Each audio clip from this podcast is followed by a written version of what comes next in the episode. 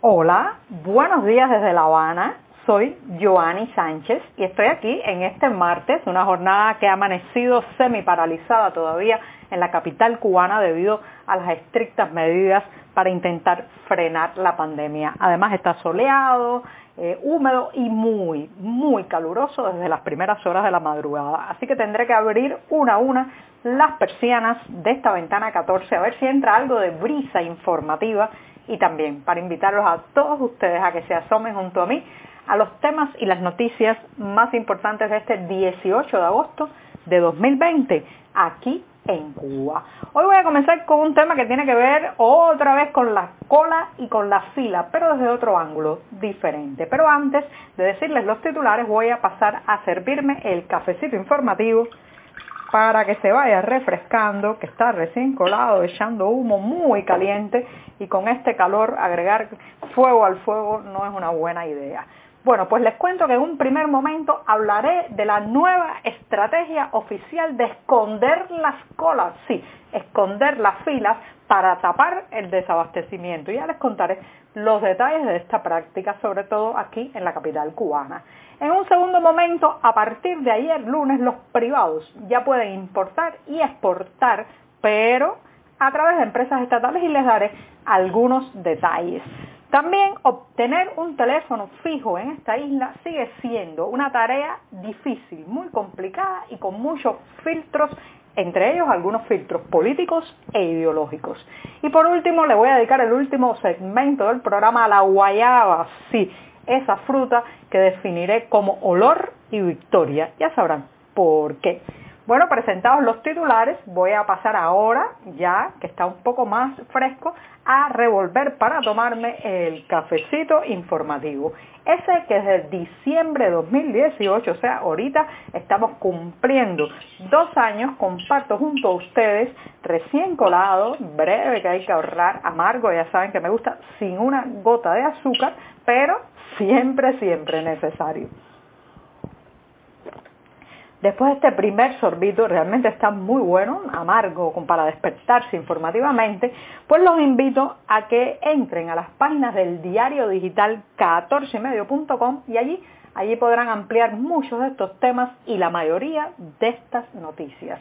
También, si vive en Cuba, reside en territorio nacional, bueno, pues lamentablemente tendrá que hacer algún truco, como usar un servicio de VPN o un proxy anónimo para saltarse la censura contra nuestro sitio digital.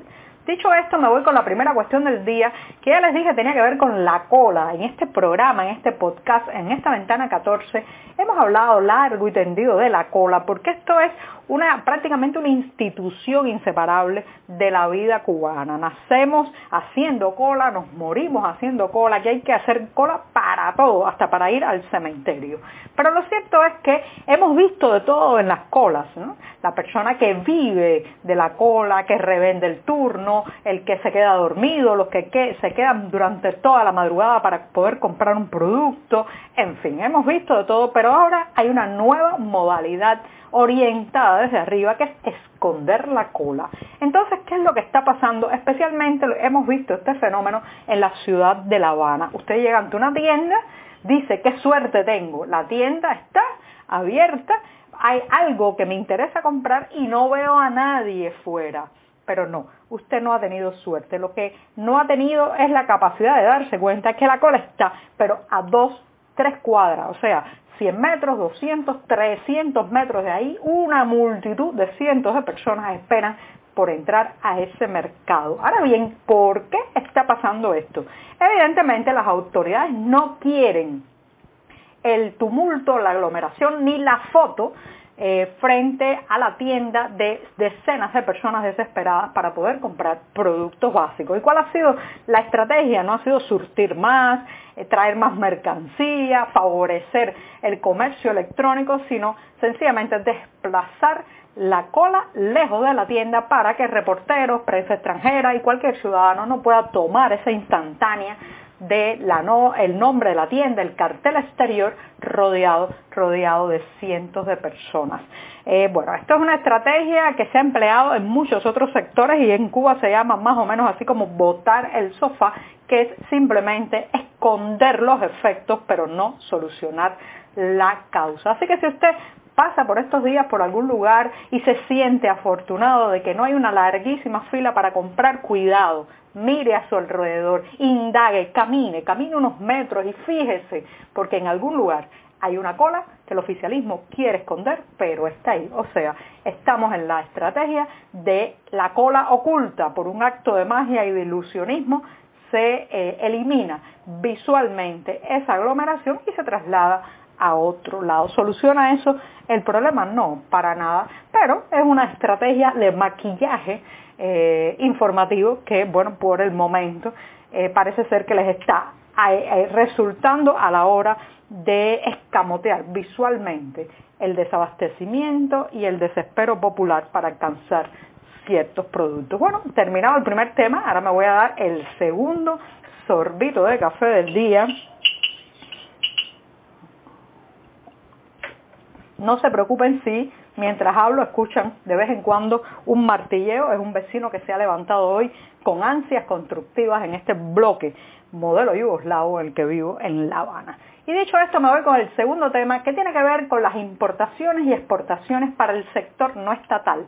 Ya saben que este es un eufemismo que se utiliza en Cuba para designar al sector privado o por cuenta propia y también a las cooperativas y otras formas que no están controladas o al menos no totalmente controladas por el Estado. Desde ayer finalmente se publicó en la Gaceta Oficial de la República la nueva legislación que permite a estas formas no estatales importar y exportar bienes. Recuerden que tocando fondo económico eh, a mediados de julio pasado, las autoridades en un gesto de desesperación pues anunciaron que iba a haber una serie de medidas económicas entre las que estaban las tiendas en divisas para comprar comida, la posible y futura que, permiso para crear pequeñas y medianas empresas y entre ese, ese paquete de medidas estaba incluida la capacidad de importar y exportar bienes a los privados. Esto ha sido una larguísima demanda, lo hemos comentado en este programa,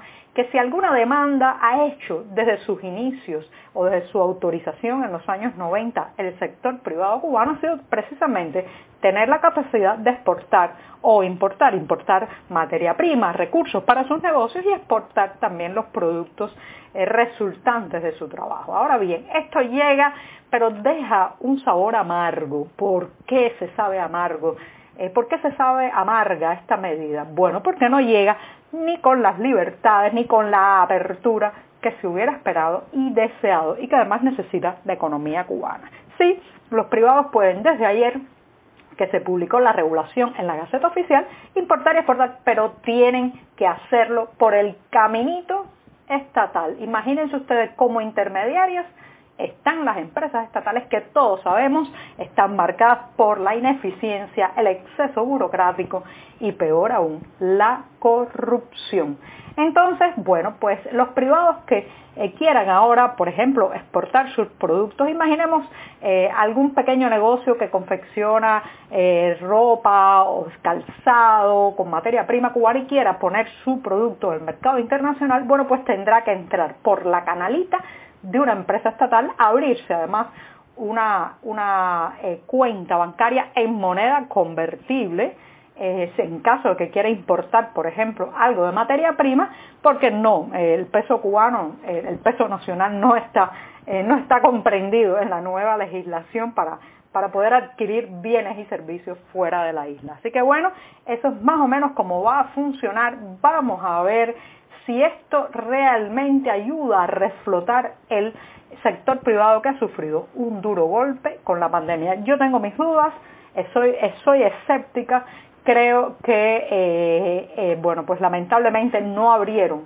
todo lo esperado y eso va a tener un costo en el efecto real o positivo de esta medida. Pero bueno, ya sabe, si quiere ampliar sobre este tema y sobre todo leerse la Gaceta Oficial, que siempre es un lenguaje muy duro de leer, pero ahí está, también lo tenemos en las páginas de 14 y medio. Y con esto me voy al segundo, al tercer tema del día, perdón, que tiene que ver con los teléfonos fijos. Y ya sé que estamos en la era de la telefonía móvil, de la telefonía celular, pero en Cuba sigue siendo un problema, un hándicap, una situación muy engorrosa contar con una línea de teléfono fijo.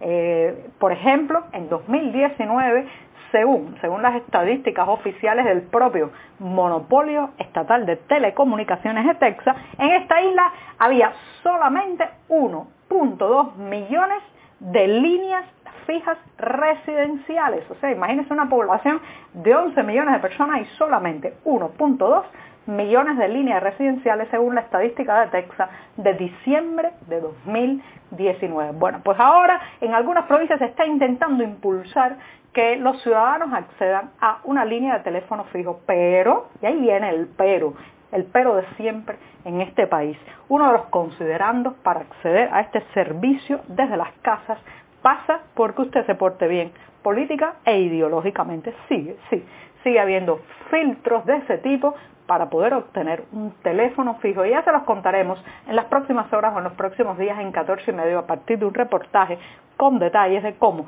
se está comportando este tipo de eh, adjudicación o entrega de líneas fijas en la ciudad de Santi Espíritus. Bueno, con esto me voy rápidamente despidiéndome y haciéndole un pequeño homenaje a la guayaba. Sí, la guayaba, una de las frutas más conocidas que se da en los campos cubanos. Bueno, yo quiero eh, hacerle este pequeño homenaje porque algún día en el futuro de este país habrá que levantarle un monumento a la guayaba, así como, como escuchan. ¿Por qué? Bueno, porque es una eh, fruta que ha logrado resistir y sobrevivir a los catastróficos planes agrícolas oficiales. Mientras que destrozaron la naranja, destrozaron el plátano, destrozaron la guanábana, ahí está la guayaba todavía dando la cara por las frutas de los campos cubanos, con su olor, con su diversidad y bueno, ahora es un buen momento para comerse una guayaba y cuando lo haga recuerde que es una sobreviviente del castrismo esta fruta tan conocida en Cuba. Y con esto, con esto me despido hasta mañana. Muchas gracias.